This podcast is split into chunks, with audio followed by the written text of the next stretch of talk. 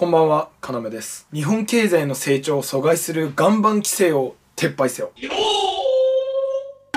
はい、今日はですね、YouTube のコメント欄や Twitter で、減税は分かりやすい。だけど、規制緩和って分かんない。規制緩和って何ですかっていう質問が来たので、この質問に答えていきたいと思います。規制緩和とはですね、別名規制改革と言いますね。もっと分かりやすく言うと、ルール、法律緩和ですね。え規制緩和とは国民や企業家の経済活動にまつわるルール、法律を緩和しよう。こういう政策なんですね。では、ここでですね、規制緩和を分かりやすくするためにですね、小学校の図工の時間で例えてみましょう。日本君とアメリカ君と中国ちゃんがここにいます。今学期はですね、図工の時間を毎週使って、それぞれが作品を作って、校内1位、これをですね、競い合おうという授業です。えそれぞれですね、3人にはですね、とあるルールが設けられました。えまずアメリカ君なんですが、アメリカ君の作品は、人に危害を及ぼす影響があるものは作っちゃいけない。えこういう風なルールを先生に言いつけられました。えーつまり、持ち運ぶだけで人を殺傷するようなさ、えー危険な作品は作っちゃダメだということですね。例えば、あとは毒薬とか、あの、手榴弾を忍ばせたりすることもダメってことなんですね。さて、じゃあ次に、中国ちゃんえーのルールを見てみましょ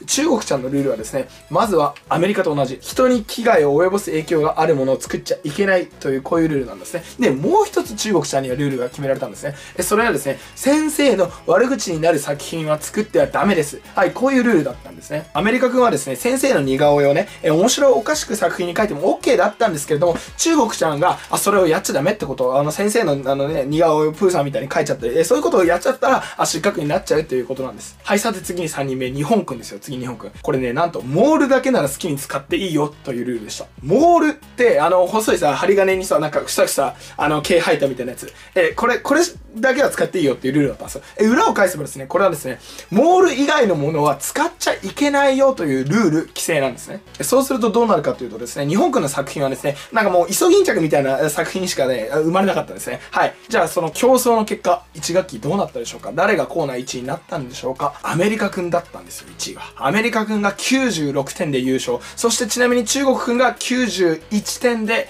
2位なんですね。で、日本君は3点でした。あ日本君は小学校落第その後退学になったそうです皆さんこれが規制なんですよね。ちなみに、えー退学した日本君はですね、実は一番あん中で器用で、しかも根性もあり、熱もあり、頭が良かったんですよ。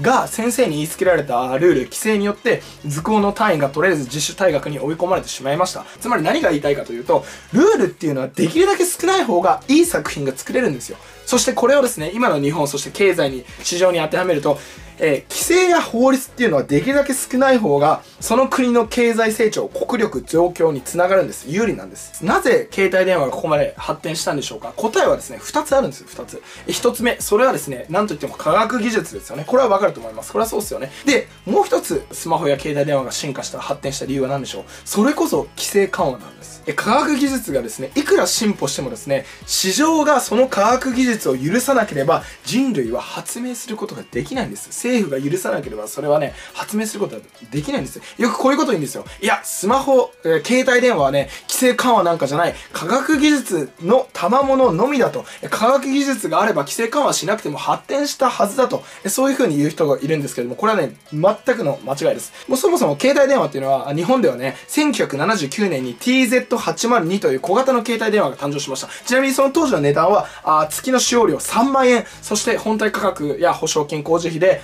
2、30万円しました。だから何年か使ってたらもう車と同じぐらいの料金になっちゃうんですよ。で、そんな携帯電話ですが、ガラケーって覚えてます？ガラケー。2000年代流行ったやつ。あれになるまで、あの、こんぐらいの小型の携帯電話がガラケーになるまでね、2、30年かかってるんですよ。2、30年。じゃあそれはなんでだと思いますか？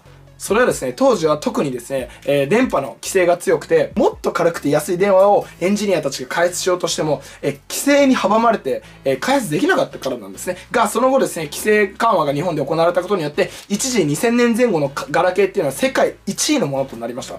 規制緩和が行われてからの開発スピードがものすごく速かったんですね。えーこのようにですね、市場の経済成長を阻む規制っていうのはでりでできるだけね、少ない方がその国の経済はですね、確実に成長するんですよ。さて最後になりますが、現在ですね、アメリカと中国、あの二大大国あるじゃないですか。え彼らはですね、税金は日本より少なく、さらに規制も少ない国なんですね。えこんなこと言うとですね、いや、中国はね、共産主義で独裁で規制が多いよ、そんなことねえよっていう人いるんですけども、それが違うんですよ。中国はですね、中国共産党に関わるもの、え中共に悪影響、悪影響な政治的なこと以外は無法地帯なんですよ。え、だから開発し放題なんですね、市場がね。で、そしてアメリカ政権では、前政権、トランプ政権で空前の経済、経済成長を遂げたんですよ。歴代、歴代トップの経済成長を上げたんですよ。じゃあなんでだと思いますか？それは減税と大幅な規制緩和だったんですよ。一方、日本はどうですか？毎年のように規制が300から400増え続けてるんですよ。だから1日1個増えてるんですよ。この瞬間もね。え、これ以上ですね、日本のあ経済停滞を防ぐ、えためには、減税とですね、今回紹介した規制緩和しかないんですよ。えもちろんですよ、僕は安全保障に関わる規制っていうのはむしろね、強化した方がいいものもたくさんあると思います。あると思います。しかしですね、基本的には、規制っていうのは少ない方がその国の経済成長を促進させるんですね。もう一度ですね、日本が世界の経済大国になるためには、減税、そして規規制緩和、あ、これを進めていきましょう。今日もご清聴いただきありがとうございました。最後にチャンネル登録と皆さん、グッドボタン、グッドボタンお願いします。明日も日本の誇りを取り戻す。